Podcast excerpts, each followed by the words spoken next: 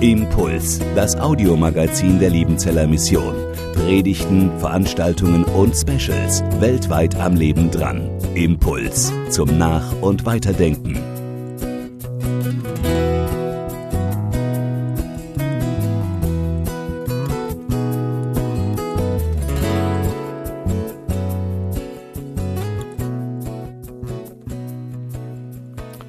Kann man Freude machen? Das ist die Überschrift über alle drei Vorträge. Und ich möchte mit einem biblisch-theologischen Akzent gern diese Mittagsstunde hier beginnen. Und bei dieser Frage, das habt ihr, das haben Sie schon geahnt, da gibt es natürlich verschiedene Antworten. Da werden auch im Zelt wahrscheinlich verschiedene Antworten gegeben. Aber aus biblisch-theologischer Perspektive ist die erste Antwort auf diese Frage, kann man die christliche Freude, kann man die göttliche Freude machen? Ein klipp und klares Nein, ein ganz großes, dickes, fettes Nein. Die ganz große Freude, um die es im Evangelium geht, von der wir heute Morgen schon viel gehört haben, die können wir Menschen nicht machen. Die liegt außerhalb von unserer Verfügungsmacht. Und das ist auch sehr gut so. Die Freude, um die es im Evangelium geht, das ist eine Freude, die von außen kommt, nicht eine, die irgendwie in uns drin wohnen würde. Die haben wir nicht in unserem menschlichen Baukasten.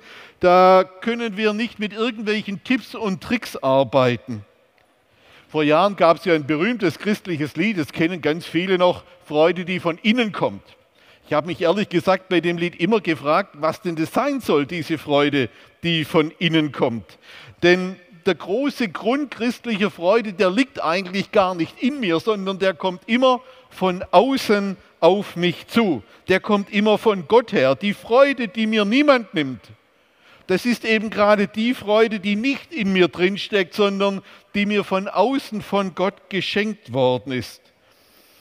Wir alle kennen die berühmten Worte des Engels in der Weihnachtsgeschichte. Lukas 2, Steffen Kern hat sie heute Morgen schon zitiert. Und der Engel sprach zu ihnen, fürchtet euch nicht, siehe, ich verkündige euch große Freude, die allem Volk und jetzt ganz wichtig widerfahren wird. Denn euch ist heute der Heiland geboren, welcher ist Christus, der Herr, in der Stadt Davids. Die Freude des Evangeliums ist eine Freude, die uns widerfährt die uns begegnet, die nicht in uns drinsteckt, die nicht in unserem psychischen Set irgendwie eingebaut wäre, sondern eine Freude, die uns begegnet, die uns von außen her widerfährt. Und das Gleiche erleben wir ja auch bei der Ostergeschichte am Osterabend. Da kennen wir die berühmten Worte aus dem Johannesevangelium. Am Abend aber dieses ersten Tages, Johannes 19 steht's, als die Jünger versammelt und die Türen verschlossen waren aus Furcht vor den Juden, kam Jesus und trat mitten unter sie und spricht zu ihnen, Friede sei mit euch. Das große Shalom Jesu erscheint am Abend des Ostertages. Und als er das gesagt hatte, zeigte er ihnen die Hände und seine Seite.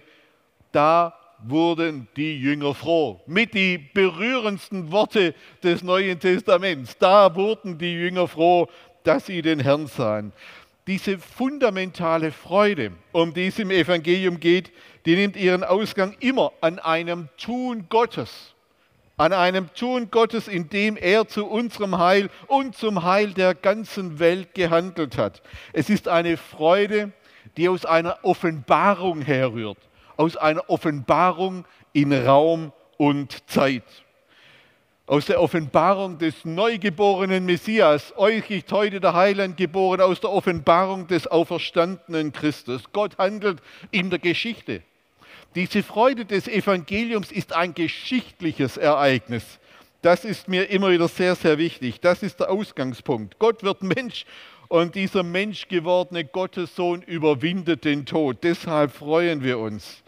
Diese Freude nimmt immer an einem Handeln Gottes ihren Ausgangspunkt, niemals, niemals an einem Handeln von uns Menschen. Und das zu verstehen, ist für unser Leben, für unseren Glauben, für unsere Gemeinden von fundamentaler Bedeutung. Wenn sich unsere Freude von einem Tun Gottes löst, dann steckt der Keim des Vergänglichen in dieser Freude drin. Dann wird aus diesem göttlichen Ursprung nur noch ein menschliches Gefühl. Dass wir uns nicht missverstehen. ein menschliches Gefühl ist nichts Schlechtes, überhaupt nichts Schlechtes. Aber unsere Gefühle, die kommen und gehen und mit den kommen und gehenden Gefühlen kommt und geht unsere Freude auch so. Viele von Ihnen, viele von euch, die wissen, ich bin ein großer Fußballfan. Und mein Verein hat vor ein paar Wochen am aller, allerletzten Spieltag in der zweiten Minute der Nachspielzeit den Klassenerhalt geschafft.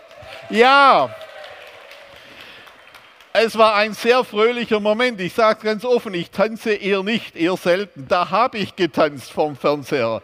Zweite Minute der Nachspielzeit, Klassenerhalt. Ich freue mich heute noch drüber. Aber mir ist eines auch völlig klar, dieses schöne Gefühl wird irgendwann wieder verschwinden. In der nächsten Saison, ich weiß es jetzt schon, da geht es wieder gegen den Abstieg. Wenn ich meine aktuelle Freude oder wenn ich meine Lebensfreude von aktuellen Anlässen her beziehe, von menschlichem Tun abhängig mache, dann ist Freude immer nur eine saisonale Angelegenheit. Mal so, mal so. Und das ist ja auch bei unserer Arbeit so. Das ist auch bei unserer Arbeit bei der Liebenzeller Mission so oder bei der IHL. Da gibt es immer wieder viele Auf und Abs. Nicht alle Tage sind gleich toll. Wenn wir unsere Freude von Spendeneingängen abhängig machen würden oder von Bewerberzahlen an unseren Ausbildungsstätten, dann wäre das immer nur eine saisonale Freude. Und das gilt für unser ganzes Leben. Wenn wir unsere Freude von guten Schulnoten oder von einer Beförderung, von schönen Zahlen, von schönen Erlebnissen abhängig machen, dann ist das immer eine ganz vergängliche Freude, dann bleibt Freude eine Momentaufnahme. Das ist der fundamentale Unterschied zwischen menschlichem Gefühl und göttlicher Freude, die uns in der Bibel begegnet. Der Grund göttlicher Freude sind niemals irgendwelche Gefühle, irgendwelche großen Zahlen, schönen Erlebnisse, sondern das ist, dass Gott uns Jesus geschickt hat. Der Grund ist, der Vergebung, ist die Vergebung unserer Schuld. Der Grund ist die Gabe des ewigen Lebens. Der Grund ist eine lebendige Hoffnung auf die Auferstehung von den Toten. Das ist eine Freude, die von außen kommt, die wir nicht machen können. Nochmal die Frage, kann man Freude machen? Und da gebe ich jetzt eine zweite Antwort. Und die zweite Antwort lautet eindeutig ja. Man kann Freude auch machen. Wir lesen im Alten und im Neuen Testament von vielen Aufforderungen der Freude, zur Freude. Die Psalmen sind voll davon und im Neuen Testament, auch Steffen Kern hat es heute Morgen zitiert, erinnert sich jeder, Philipperbrief, Paulus, freut euch in dem Herrn alle Wege und nochmal sage ich, freut euch. Und da schreibt er ja aus einem Gefängnis heraus, wo die äußeren Umstände alles andere als freudevoll und fröhlich waren. Wie funktioniert das jetzt aber, dass Menschen, die aktuell keinen Grund zur Freude haben, sich ohne konkreten Anlass freuen können? Wie geht das? Drei Akzente. Ein entscheidender Faktor ist erstens die Erinnerung. Und vergiss nicht, was er dir Gutes getan hat. Vergiss nicht, was Gott in Jesus Christus Gutes getan hat. Gedenke des Herrn und aller seiner Werke. Es ist die Erinnerung an Gottes Güte, die uns heute zur Freude hilft, auch wenn aktuelle Anlässe fehlen. In dem Sinne ist jede Andacht, ist jeder Gottesdienst, jede Predigt, jede stille Zeit ein Akt der Erinnerung, wo wir uns daran erinnern, was Gott zu unserer Freude getan hat, dass wir heute unter einem offenen Himmel leben können, mit einer lebendigen Hoffnung leben können. Vergiss nicht, was er dir Gutes getan hat. Ein zweiter Akzent, der Ihnen vielleicht komisch vorkommt, aber nur so lange wir einmal, bis wir einmal in die Psalmen hineinschauen. Das zweite, was uns zur Freude hilft, ist das Zwiegespräch mit unserer Seele. Ich weiß nicht, ob es Ihnen schon mal aufgefallen ist, aber in den Psalmen und sehr oft im Alten Testament führen Menschen ein Gespräch mit ihrer Seele, beziehungsweise mit ihrer Seele und Gott, so eine Art Dreiergespräch. Das ist das Zwiegespräch. Berühmtes Beispiel Psalm 42.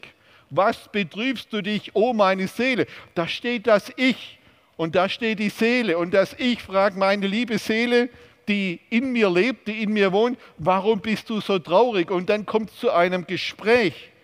Warum bist du so unruhig in mir? Harre auf Gott, denn ich werde ihm noch danken, dass er meines Angesichts Hilfe und mein Gott ist. Ein Beispiel von ganz vielen in der Bibel, wo Menschen ein Gespräch mit ihrer Seele im Angesicht Gottes führen. Das Reden mit der eigenen Seele, das Reden mit dem eigenen Herzen ist eine Kunst und ein Schlüssel, ein echter Schlüssel zur Freude. Ein ganz wesentlicher Grund unserer Freudlosigkeit in unseren Tagen ist, dass wir den Kontakt zu unserer Seele verloren haben, dass wir oft hilflos sind bei dem, was in unserer Seele vor sich geht und wir sie oft nicht verstehen, dass wir verlernt haben, auf unsere Seele zu hören und mit unserer Seele zu reden. Wenn wir das wieder lernen, was wir in den Psalmen lernen können, dass wir Kontakt aufnehmen mit unserer Seele im Angesicht Gottes, dann werden wir sie zur Freude aufrufen können. Dann werden wir unsere Seele fröhlich machen können. Und schließlich und endlich, letzter Punkt, die vier S, singen und spielen, sehen und schauen. Singen und spielen, sehen und schauen. Christliche Musik. Und christliche Bilder sind Freudenspender, weil sie unsere Seele, unsere Seele auf einer Ebene ansprechen, die wir mit Worten nicht erreichen können. Über 2000 Jahre waren Bilder über biblische Motive war christliche Musik, über, das waren strategische Freudenspender der Christenheit. Paul Gerhard hat das in, seiner berühmten, in seinen berühmten Weihnachtsliedern, in den Osterliedern immer wieder ganz genial miteinander verbunden. Nur ein Vers, kennen Sie alle, kennt ihr alle. Ich sehe dich mit Freuden an und kann mich nicht satt sehen. Und weil ich nun nichts weiter kann, bleib ich am Beten stehen. Das Interessante ist ja, Paul Gerhard ist genauso wenig wie wir an der Krippe damals im Stall von Bethlehem gestanden. Und trotzdem kommt es bei ihm zu einem Schauen, zu einem Hinsehen, einem nicht mehr satt sehen können angesichts des Kindes in der Krippe, das zu unserem Heil geschenkt worden ist. Und das wieder einzuüben, dass wir zum Sehen und zum Schauen, zum Singen und zum Spielen können, kommen, damit wir unserer Seele das Evangelium auf einer Ebene zusprechen, die weit über das hinausgeht, was wir mit unserem Kopf und mit unserem Intellekt machen können. Durch das Lied, durch die Musik, durch das Schauen von Bildern, gehen Sie in Kirchen und schauen Sie sich Kirchenfenster an.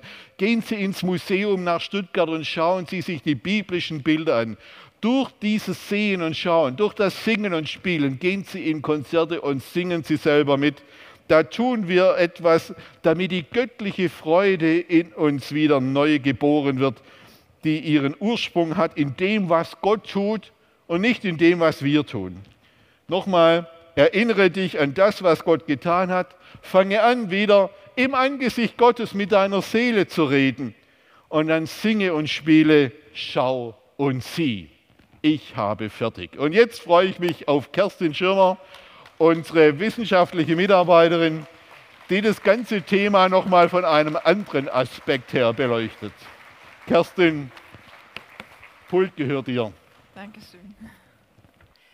Ja, Joy to the World. Das ist das Thema des heutigen Pfingstmissionsfestes. Und ich weiß nicht, was Ihnen als erstes in den Sinn kam, als Sie dieses Thema gehört haben. Bei mir war es tatsächlich das traditionelle Weihnachtslied, was wir heute Morgen auch zur Eröffnung gesungen haben. Auf Deutsch heißt es ja, Freue dich Welt.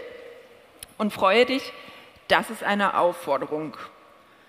Haben Sie diese Aufforderung auch schon mal gehört? Jetzt freu dich doch mal, sei doch mal fröhlich. Aber was ist eigentlich, wenn es mir schwerfällt, ähm, mich zu freuen? Wenn ich einfach kein freudiger Mensch bin? Ähm, wenn Sie so empfinden, dann haben wir etwas gemeinsam. Denn Freude ist auch nicht unbedingt mein Thema, muss ich ehrlich gesagt zugeben. Als ich meinem Mann davon erzählte, dass ich heute mit Ihnen über Freude spreche, da musste er laut loslachen. Und ich habe gedacht, naja gut, zumindest ihm hat die Vorstellung, dass ich über Freude spreche, Freude bereitet. Schon als junge Erwachsene habe ich Bücher mit Titeln wie In 40 Tagen mehr Freude gelesen und äh, muss ehrlich sagen, dass ich sichtlich irritiert war, als sich nach 40 Tagen nicht einfach so mehr Freude eingestellt hat. Es ist also gar nicht so einfach, sich einfach mal so zu freuen. Daher frage ich mich als Pädagogin natürlich, ist Freude etwas, was man vielleicht lernen kann? Zunächst möchte ich ähm, ein paar interessante Beobachtungen ähm, mit Ihnen teilen über die Freude. Ähm, Freude wird in allen Kulturen durch die gleiche Mimik, also die Gesichtszüge, ähm, gezeigt. Sie können das gerne mal mit mir zusammen ausprobieren. Es ist so, dass Sie Ihre Mundwinkel nach oben ziehen müssen. Und dann aktivieren Sie die Augenringmuskulatur und das ist gar nicht so einfach. Also das müssen Sie wirklich mal probieren. Also die Mundwinkel nach oben ziehen. Augenringmuskulatur äh, aktivieren und dann kommt manchmal noch eine Freudenträne raus. Ähm, genau. Also jede Kultur zeigt Freude mit der gleichen Mimik. Das ist die erste Beobachtung, die wir machen können. Und die zweite Beobachtung ist, dass schon wenige Wochen alte Babys ähm, Freude zeigen können. Ähm, Sie erinnern sich vielleicht noch gut an das erste Lächeln Ihres Kindes. Ich erinnere mich sehr gut daran sodass wir sagen können, dass Freude eigentlich etwas ist, was Gott im Menschen angelegt hat. Ja? Also einerseits müssen wir sie nicht lernen, weil sie ist schon da. Ähm, und andererseits wissen wir alle, Freude ist auch kein Dauerzustand. Wie entsteht Freude jetzt dann? In der Psychologie gibt es dazu eine Reihe von Erklärungsansätzen. Ich möchte Sie jetzt nicht mit Theorie langweilen, aber einen Erklärungsansatz möchte ich rausgreifen. Und das ist die kognitive Emotionstheorie. Diese besagt, dass ob ein Sachverhalt oder ein Objekt ähm, eine Emotion hervorruft und wenn ja, in welcher Intensität, hängt davon ab, wie die Person den Sachverhalt oder das Objekt einschätzt bzw. beurteilt. Das heißt, es braucht da sozusagen zwei Komponenten. Es braucht einerseits etwas, worüber wir uns freuen können und andererseits aber auch ähm, unsere eigene Einschätzung dieser Sache oder dieses Objektes. Wenn wir das ähm, herunterbrechen, dann können wir sagen, wie wir denken, beeinflusst, wie wir fühlen. Und dazu habe ich zwei gute Nachrichten für Sie heute. Die erste Sache ist, diese Einschätzungen oder auch Beurteilungen, die lernen wir sehr wohl. Von wem lernen wir die? Naja, in erster Linie von den Menschen, die ähm, ihnen die Welt erklärt haben. Ja, also wir übernehmen zunächst die Einschätzungen, die Beurteilungen der Menschen, die uns die Welt erklären. Das sind in der Regel natürlich die Eltern, aber dann auch später die Schule, die Freunde, die Gemeinde. Das sind alles so ähm, Sozialisationsinstanzen, sagen wir, ähm, die uns eine Sicht auf die Welt vermitteln. Und die zweite gute Botschaft, die ich heute Morgen für Sie habe, ist, dass Gott uns als Menschen so geschaffen hat, dass wir nicht nur einmal lernen, sondern tatsächlich unser ganzes Leben lang. Und unser ganzes Leben lang können wir auch wieder umlernen. Und da sehe ich nun die gute Botschaft, die ich heute Morgen für Sie habe. Ähm, auch wenn die Umstände unseres Lebens manchmal nicht sehr freudvoll sind, können wir doch unsere Einschätzungen, unsere Bewertungen ähm, zur Situation verändern und dazu tatsächlich auch zu mehr Freude kommen. Ich möchte das mal formulieren in einem Satz von dem Humoristen Karl Valentin und der passt sehr gut zum äh, heutigen Tag. Heute Morgen, als ich zu Hause losgefahren bin, da war strömender Regen. Und Karl Valentin hat gesagt, ich freue mich, wenn es regnet. Denn wenn ich mich nicht freue, regnet es trotzdem. Ja, jetzt habe ich Ihnen schon gesagt, man kann diese Einschätzungen und Bewertungen umlernen. Aber jetzt fragen Sie natürlich sich äh, ganz berechtigt, wie kann ich das sehr praktisch tun? Ähm, das erste ist, nehmen Sie Freude bewusst wahr. Das heißt, wann haben Sie sich das letzte Mal bewusst gefreut. Wie ging es Ihnen dabei? Wie hat sich Freude bei Ihnen eigentlich geäußert? Ne, sind Sie ein sehr extrovertierter Freuer oder eher jemand, der sich sehr tief innen in seinem Herzen freut? Das Zweite ist, rufen Sie sich diese Freude bewusst in Erinnerung. Und diesen Tipp hat Ihnen Volker Geckler auch gerade schon gegeben. Ähm, das dauert gar nicht lang. Jeden Abend zwei, drei Minuten schreiben Sie sich es mit der Hand auch auf. Ja? Also erinnern Sie sich nicht nur dran, schreiben Sie es sich auch auf, dann merken wir es uns besser. Worüber habe ich mich heute gefreut? Es gibt da auch schon ganz tolle Dankbarkeitstagebücher. Die Buchhandlung ähm, hat da auch eine eine Auswahl verschiedener Exemplare da. Da kann ich Sie nur darauf hinweisen. Diese Dankbarkeitstagebücher, da können wir festhalten, ne, wofür sind wir Gott heute dankbar, worüber haben wir uns heute gefreut, was haben wir Tolles erlebt. Und so rufen wir es uns nochmal konkret in Erinnerung. Ich habe da tatsächlich auch den Selbstversuch gemacht. Ähm, ich führe jetzt seit einigen Wochen ein Dankbarkeitstagebuch und ich kann Ihnen bestätigen, es hat äh, meine Sicht auf die Welt äh, doch zum Positiven verändert. Also probieren Sie es selber aus. Ähm, es kann dazu führen, dass Sie mehr Freude in Ihrem Leben empfinden. Und das Dritte ist natürlich, ähm, hinterfragen Sie Ihre eigenen Bewertungsmaßstäbe. Was denke ich eigentlich? Vor welchem Hintergrund bewerte ich Geschehnisse? Was ist mein Blick auf die Welt? Und auch, was ist der Maßstab unserer Bewertungen? Und da schließt sich der Kreis und auch langsam ein Vortrag mit dem Lied Freue dich Welt. Denn worüber sollen wir uns denn eigentlich freuen? Und da sehen wir jetzt hier gerade den Liedtext, der sagt es uns. Freue dich Welt, dein König naht. Jesus kommt bald, macht dich bereit. Freuet euch doch, weil Jesus siegt. Im Blick dieser Naherwartungsfreude können wir die Geschehnisse um uns herum anders beurteilen. Dann verblassen die Sorgen des Alltags und unser Blick richtet sich auf unseren Schöpfer, die Quelle wahrer Freude. Ich komme also zu dem Schluss, ja, Freude ist erlernbar in dem Wissen darum, dass Jesus bald wiederkommt und dass er den Sieg schon errungen hat, können wir die Welt um uns herum anders beurteilen und uns tatsächlich auch in freudlosen Umständen freuen. Und das auch, wenn gerade nicht Weihnachten ist. Ich bedanke mich bei Ihnen herzlich für die Aufmerksamkeit und habe nun die Ehre, Ihnen meinen Kollegen Dr. Andreas Christian Heidel vorzustellen.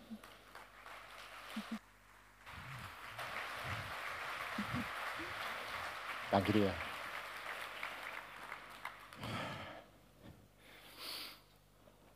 Der Psychiater und berühmte Begründer der Logotherapie, Viktor Frankl, bezeichnete die zweite Hälfte des 20. Jahrhunderts, in der er selbst lebte, als Zeitalter der existenziellen Frustration. Das ist ein wissenschaftlicher Ansicht. Wir mögen große Worte. Und Frankel berichtet von Menschen, die alles haben, was sie zum Leben brauchen, aber dennoch keine Freude am Leben finden. Stattdessen zeige sich Langeweile und Leere. Und die Menschen tun entweder das, was die anderen tun, oder das, was die anderen von ihnen erwarten. Nach Frankel fehle hier vor allem eines, der Sinn im Leben. Ohne Sinn keine Freude. Und ohne Freude Frustration, Depression, Regression. Die Suche nach Sinn im Leben, um Freude am Leben zu finden, ist eine Aufgabe für Menschen seit jeher, mit der wir konfrontiert gewesen sind, bleiben und sein werden. Und wie dieser Sinn erzielt wird, wie man Freude am Leben finden kann, darauf haben seit der Antike unzählige mehr oder minder helle Köpfe eine Antwort gegeben.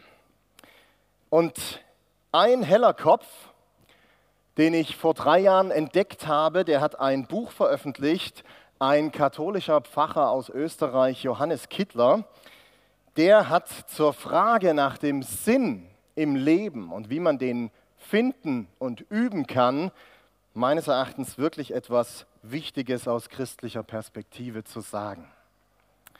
Für die Suche nach Sinn im Leben, um Freude am Leben finden zu können, brauchen wir Menschen drei Fähigkeiten. Drei Fähigkeiten, die es zu erlernen und einzuüben gilt. Die erste Fähigkeit, wir brauchen die Fähigkeit zur Arbeit. Durch Arbeit, egal welche, egal wo, egal ob bezahlt oder unbezahlt, durch Arbeit erfüllen wir einen ganz wesentlichen Aspekt unseres Menschseins als Geschöpfe Gottes, weil wir Anteil nehmen am Schöpfungswerk Gottes, indem wir seine Schöpfung kultivieren, das heißt wir bearbeiten sie. Es geht dabei um Werke, die wir vollbringen, Leistungen, die wir erzielen. Das sind Erfolge, die uns sinnvoll erscheinen und so unserer Lebenszeit, die wir dafür aufwenden, Sinn verleihen. Auf der anderen Seite, das hat Steffen Kerner heute Morgen schon gesagt, steht eine zweite Fähigkeit, sozusagen der, die, die ist das Pendant zur Fähigkeit zur Arbeit, ist die Fähigkeit zum Genuss. Ein Sonnenuntergang, ein guter Wein, ein anregendes Gespräch, schlicht Feierabend, die zärtliche Berührung zweier Liebender, etwas, das ich genießen kann, hat einen bereichernden Wert für mein Leben. Aber dazu muss ich auch in der Lage sein, genießen zu können. Genuss muss man einüben und ähm, denn jetzt kann äh, das, das schwäbische Gemüt und das pietistische Gemüt aufatmen. Genuss ist keine Völlerei. Genuss ist keine Maßlosigkeit. Im Gegenteil, die Bereitschaft zum Verzicht ist gerade die Grundlage für den wahren Genuss am Kostbaren. Ich bin leidenschaftlicher Whisky-Fan und der darf nur einmal die Woche, Sonntagabend ist eine heilige Zeit. Im Winter läuft dazu noch Football und da gibt es einen Whisky, aber nur da. Auch das Kostbare, das, was genossen werden kann, das verleiht meiner Lebenszeit, die ich dafür aufwende, Sinn. Oh, jetzt ist ein Luftballon geplatzt. Auch das muss man genießen können, einen Luftballon zu witzigen Figuren zu machen. Aber jetzt gibt es für Kittler noch eine dritte Fähigkeit, die eng mit den beiden anderen zusammenhängt. Denn was ist, wenn mein Leben in Frage gestellt wird? Durch Leid, gar durch Tod. Was ist, wenn ich gar nicht fähig bin zu einer Leistung? Meine Arbeit fruchtlos bleibt oder mir aufgrund der Bitterkeit des Lebens das Kostbare schlicht ungenießbar erscheint. Deshalb brauchen wir drittens die Fähigkeit zu leiden. Wir brauchen die Fähigkeit zum Leiden. Ich bezweifle, dass irgendjemand hier in diesem Raum auf die Idee käme, zu behaupten, Leid sei etwas, das es im Leben anzustreben gilt. Das Streben nach Leid, nach Schmerz, gar nach Tod das ist etwas Widernatürliches. Im Gegenteil, das Streben nach Freude, nach Glück oder im simpelsten, wenigstens im Vermeiden von Schmerz und Leid, das ist etwas, das belebte Wesen miteinander verbindet, egal ob Mensch, Tier oder Pflanze. Aber in der Realität des Lebens lässt sich genau das nicht beständig verwirklichen. Schmerzen, Leiden, Sterben, Abschied, Verlust, Entbehrung sind unentrinnbare Begleiter des Lebens.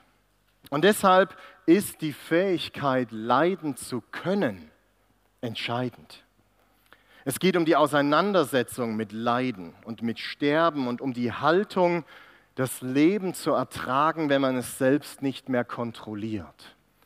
Das heißt nicht, dass wir Leiden schönreden müssen. Nein, Leid ist Leid, Punkt, nichts anderes. Aber ich bin dazu in der Lage, durch Leid nicht mein Leben in Frage stellen zu lassen, sondern ich lerne das Leid in mein Leben zu integrieren und genau darin auch im Leid für mein Leben Sinn zu finden. Die Fähigkeit zur Arbeit, etwas zu schaffen, die Fähigkeit zum Genuss und die Fähigkeit zum Leiden. Die sind für Kittler, und ich schließe mich ihm an, drei wesentliche Fähigkeiten, um dem Leben Sinn zu geben und so Freude am Leben und im Leben zu erfahren. Aber diese drei Fähigkeiten sind Voraussetzungen, keine Garantien. Es sind drei Fähigkeiten, zu denen ich als Mensch eine natürliche Veranlagung habe, aber ich muss diese Veranlagung auch trainieren, um sie in meinem Leben entfalten zu können. Und deshalb die entscheidende Frage dieses letzten Impulses hier im Forum Theologie, wie kann ich diese Fähigkeiten üben? Wie kann ich Freude üben? Wie jedes Training, auch ich bin Sportfan, wie jedes Training braucht Übung, er braucht ähm, auch diese, dieses Training, diese Fähigkeiten, Übung, konkrete Zeiten und konkrete Räume in einem wiederkehrenden Muster. Sie können nicht einfach sagen, ich werde in drei Jahren einen Marathon gelaufen haben, dann müssen Sie heute anfangen, in einem wiederkehrenden Muster konkret in Ihrem Alltag das zu trainieren. Und für Kittler, Johannes Kittler und für Christen seit ihrem Beginn, seit 2000 Jahren, gibt es eine wichtige Hilfe, um diese drei Fähigkeiten einzuüben. Und das ist das Fest. Feste feiern. Feste zeigen uns, dass es Sinn im Leben gibt und dass sich dieser Sinn auch finden lässt. Feste, ich zitiere nochmal Kittler, können Sinn zwar nicht erzeugen, aber sie können Sinn sichtbar machen. Sie können Zeugnisse für geglücktes, sinnvolles Leben sein. Sie können Menschen in dieser Erfahrung bestärken und andere neugierig machen auf der Suche danach. Denn Feste verleihen meinem Alltag ein Ziel. Sie sind wie Verheißungen für mein alltägliches Leben und den alltäglichen Glauben. Feste helfen uns, unsere Fähigkeit zur Arbeit wahrzunehmen und dafür dankbar zu sein. Sie sehen erst, was sie geschafft haben, wenn sie ausruhen und darauf schauen. Der Wert des Werktages kommt dadurch zum Vorschein, weil es einen Sonntag gibt, der das Ziel des Werktages zur Geltung bringt. Und Feste helfen uns auch zu genießen. Sie geben gutem Genuss einen intensiven Raum und zugleich eine Begrenzung. Feste befreien uns von dem Zwang, immer genießen zu müssen, aber ebenso von dem Zwang, niemals genießen zu dürfen. Erst der Karneval zeigt den Wert der Fastenzeit. Und erst die Fastenzeit bringt den Genuss des Karnevals hervor. Denn dahinter steht letztendlich die Art und Weise, wie Gott sich selbst in unserer Welt, in unserer Wirklichkeit gezeigt und offenbart hat in seinem Sohn Jesus Christus. Ohne Karfreitag verkommt Ostern zu einem konturlosen Zeitvertreib. Aber ohne Ostern bleibt Karfreitag trostlos und leer. Und Feste helfen uns nicht zuletzt, das Unausweichliche und Schmerzvolle ertragen zu lernen. Denn Feste haben nicht nur etwas mit purer Fröhlichkeit zu tun. Feste können auch Orte sein, an denen Leid und Tod und Verlust ihren Platz beanspruchen können, ohne sich in Gänze unserer Kontrolle zu entziehen. Denn bei einem Fest, bei einer, einem konkreten Raum, an einer konkreten Zeit darf Leid sein. Hier darf Leid mich vereinnahmen, denn hier hat es auch eine Begrenzung. Und deshalb sind wiederkehrende Feste lebensnotwendig. Es sind Atemhilfen für den Alltag. Und das gilt nicht nur allgemeinmenschlich, sondern allen voran für den christlichen Glauben. Ohne die individuelle und gemeinsame Feier, die wiederkehrt, verkümmert mein Glaube rasch. Und deshalb plädiere ich dafür, dass wir unseren individuellen und gemeinschaftlich gelebten Glauben durch wiederkehrende Feste strukturieren. Ich oute mich als sächsischer hochkirchlicher Lutheraner, der mit dem Kirchenjahr lebt und webt, aber ich glaube, hier liegt ein großer Schatz, eine Festkultur, die die Unterschiedlichkeit des Lebens auf der einen Seite und Gottes heilsame Antwort auf diese Unterschiedlichkeit abbildet und uns so hilft, Lebensfreude beständig darin zu üben. Als Liebenzeller Mission leben wir von einer solchen Festkultur.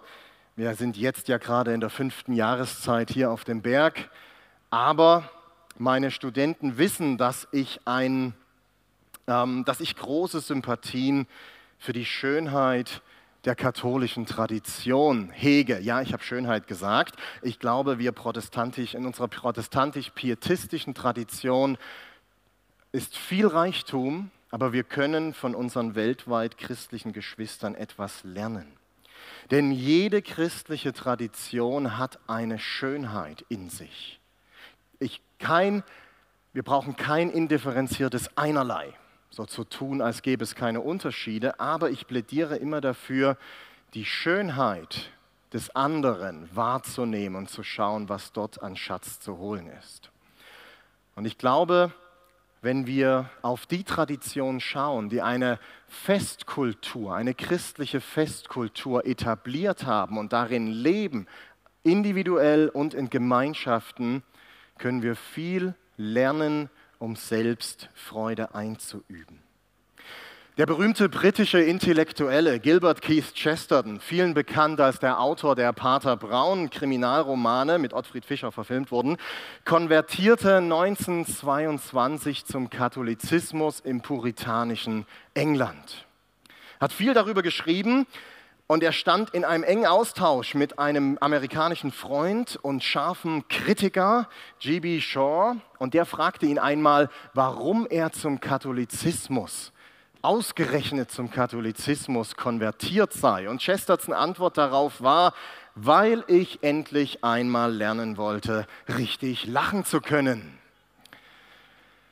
Ich möchte als Abschluss die Schönheit unserer eigenen Tradition, in der wir hier Missionsfest feiern und in der Tradition, in der wir stehen. Die Schönheit daran, die hingebungsvolle, individuelle, persönliche Liebe zu Jesus und seinem Wort, die möchte ich verbinden mit der Schönheit anderer Traditionen und diese individuell sowie gemeinschaftlich einüben die hingebungsvolle gemeinsame Zelebrierung, das wiederkehrende Ritual in der Gemeinde, in der Familie, das Fest als Hilfe zur echten Lebens- und Glaubensfreude. Toll, dass Sie heute zu unserem Fest gekommen sind. Noch toller, wenn Sie in einer eigenen, vielfältigen christlichen Festkultur leben oder lernen zu leben und so echte Lebens- und Glaubensfreude finden. Impuls ist eine Produktion der Liebenzeller Mission. Haben Sie Fragen? Würden Sie gerne mehr wissen? Ausführliche Informationen und Kontaktadressen finden Sie im Internet unter www.liebenzell.org. Liebenzeller Mission produziert ebenfalls das Fernsehmagazin Weltweit am Leben dran. Informationen zur Sendung und zum Empfang gibt es unter www.weltweit-magazin.de.